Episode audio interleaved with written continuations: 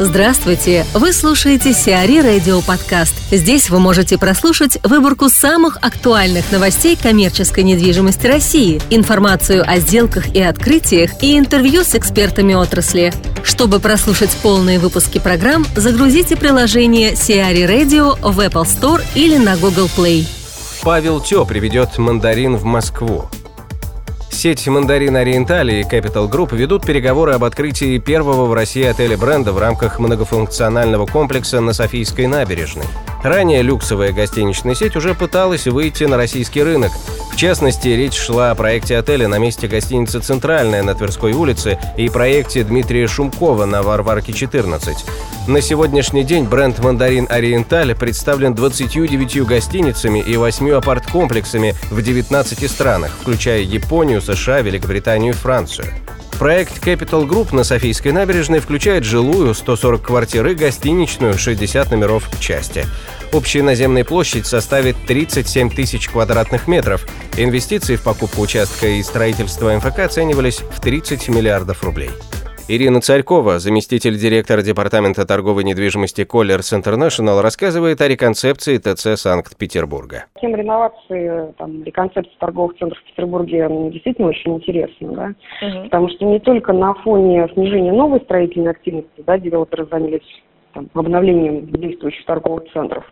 Необходимость, на самом деле, уже многих комплексов назревала давно. Как-то конкретно об этом заговорили сейчас, но это логично.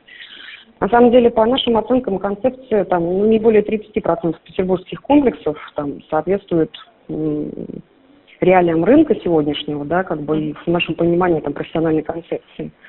Ну, безусловно, многие проекты спасают то, что у них уже есть какой-то, скажем, сложившаяся аудитория своего покупателя, да, но в любом случае э, очень-очень большой процент как бы требует обновления, потому что, в принципе, действительно это логично, потому что, не, несмотря даже если объект изначально был удачным, естественный ход там развития, изменения рынка, внешних факторов, ну и, безусловно, главное, самого покупателя все равно рано или поздно приводит к необходимости концепции. Потому что классический э, средний там срок жизни даже удачного проекта торгового комплекса 5-10 лет, может быть, чуть больше, да, и в какой-то период все равно начинается обновление, там, как минимум с ротацией, да, там, на, скажем, покупа... на, ну, ориентируясь на своего покупателя, да, там, добавляя именно тех арендаторов, которые необходимы. Ну, или уже какие-то глобальные истории. А уж если говорить про Петербург, то уровень обеспеченности торговыми комплексами площадями в Петербурге один из самых высоких. Ну а с открытием крупных, качественных, современных торговых комплексов все больше там уже давно приводило к значительному оттоку покупателей из торговых комплексов старого формата, который, в общем-то, был бум строительства, да, там сначала 2000-х, и, может быть, не все действительно задумывались о качественной правильной концепции тогда, да, и этот отток как раз идет в более современные, э, там, комфортные, удобные проекты с современным составом арендаторов. Ну, на самом деле, если про примеры говорить, то за последние несколько лет можно было наблюдать много интересных таких примеров как частичных, так и глобальных изменений. Что если говорить, например, про достаточно популярный а, комплекс а, Гранд Каньон, он закрывался частично с тем, чтобы открыть а, большую детскую развлекательную зону с суперуспешными концепциями, которые по сей день являются ну, действительно серьезным таким якорем, притяжением и, в общем-то, фишкой проекта, да. Uh-huh. А если говорить про примеры именно масштабной реконцепции, которые полностью закрывались для реконцепции, то, наверное, самые яркие такие можно назвать это Академ Парк и London Mall девелоперов Fort Group. Потому что Академ Парк это вообще глобальная история изменений, появившаяся на месте именно мебельного центра Грейт, вот. И девелопер проекта тогда очень принял правильное решение реализовать классическую коммерческую концепцию локального центра именно с фэшн-составляющей, вместе, ну, скажем так, с большим трафиком нужно реализовывать исключительно концепцию, которая способна удовлетворить ну, весь покупательский спрос.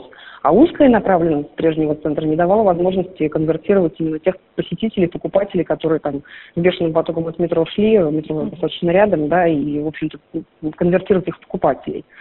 Вот. Ну и, безусловно, яркий интересный пример это London Mall, который был закрыт э, для посетителей на год. Ну а за это время они кардинально сменили там, дизайн, планировочные решения и новая концепция, имидж позволили, в общем-то, отстроиться от неудачи его предшественника. Раньше там была Феличита, Потом, в общем-то, проект собрал сильный пул арендаторов, которые востребованы среди покупателей сегодня, и, в общем-то, и будут.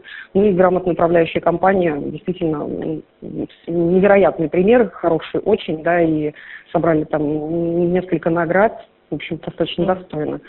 А сегодняшние дни, если мы говорим о примерах, там, происходящих на протяжении именно последнего года, то тоже происходят интересные там примеры такие. Например, сейчас мы наблюдаем рост активности компании «Адамант». Вот сейчас они завершили реконструкцию входной группы первых этажей своих торговых центров а, Балканский, Невский, вот, и компания Group, опять же, перезапустила после реконструкции Южный полюс. Мы сейчас продолжаем работать с компанией «Энко» а, по Капитолию в Санкт-Петербурге, которая переформатируется в дисконт-центр. И это тоже очень правильное решение было именно в этом районе. Uh-huh. Вот. Ну и из последних таких новостей, наверное, ярких, которые мы сейчас увидим, там, скажем, в следующем году, это работа по комплексу ПИК.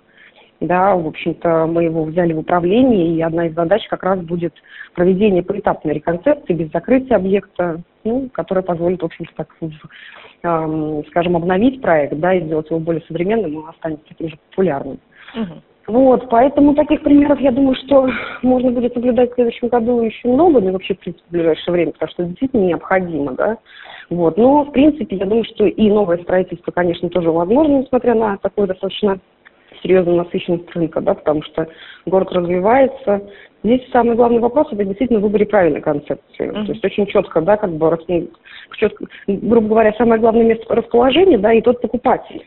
То есть, ну, нужно строить то, что нужно, скажем так. Поэтому, ну вот, интересная такая история, очень интересно наблюдать за этим. Ну, думаю, что очень много всего увидим mm-hmm. еще. На Истре построят ледовый стадион. Модернизация дома отдыха «Лужки клуб» в Истринском районе будет включать строительство ледового стадиона на 8 тысяч квадратных метров. Кроме того, на месте старых корпусов планируется построить современные гостиничные объекты и МФК, а также спорткомплекс с бассейном. Лесной массив и набережная Истры будут благоустроены. Общая площадь территории дома отдыха составляет около 35 гектаров. Реализовать проект по модернизации планируется к началу 2018 года. Согласно проекту, ледовый стадион будет включать две закрытых арены размерами 30 на 60 и 26 на 56 метров. Большая арена сможет принимать до 200 человек в сутки. К ней будет прилегать дорожка для керлинга. Малую арену планируется оснастить трибунами на 160 человек. JTI продает фабрику LD. Табачная компания JTI приступила к поиску покупателей на фабрику Лиги Дукат, располагающейся возле станции метро Домодедовская на Каширском шоссе. Имущественный комплекс включает земельные участки совокупной площадью 3,2 гектара, ряд объектов недвижимости общей площадью 30 170 квадратных метров и наземный паркинг.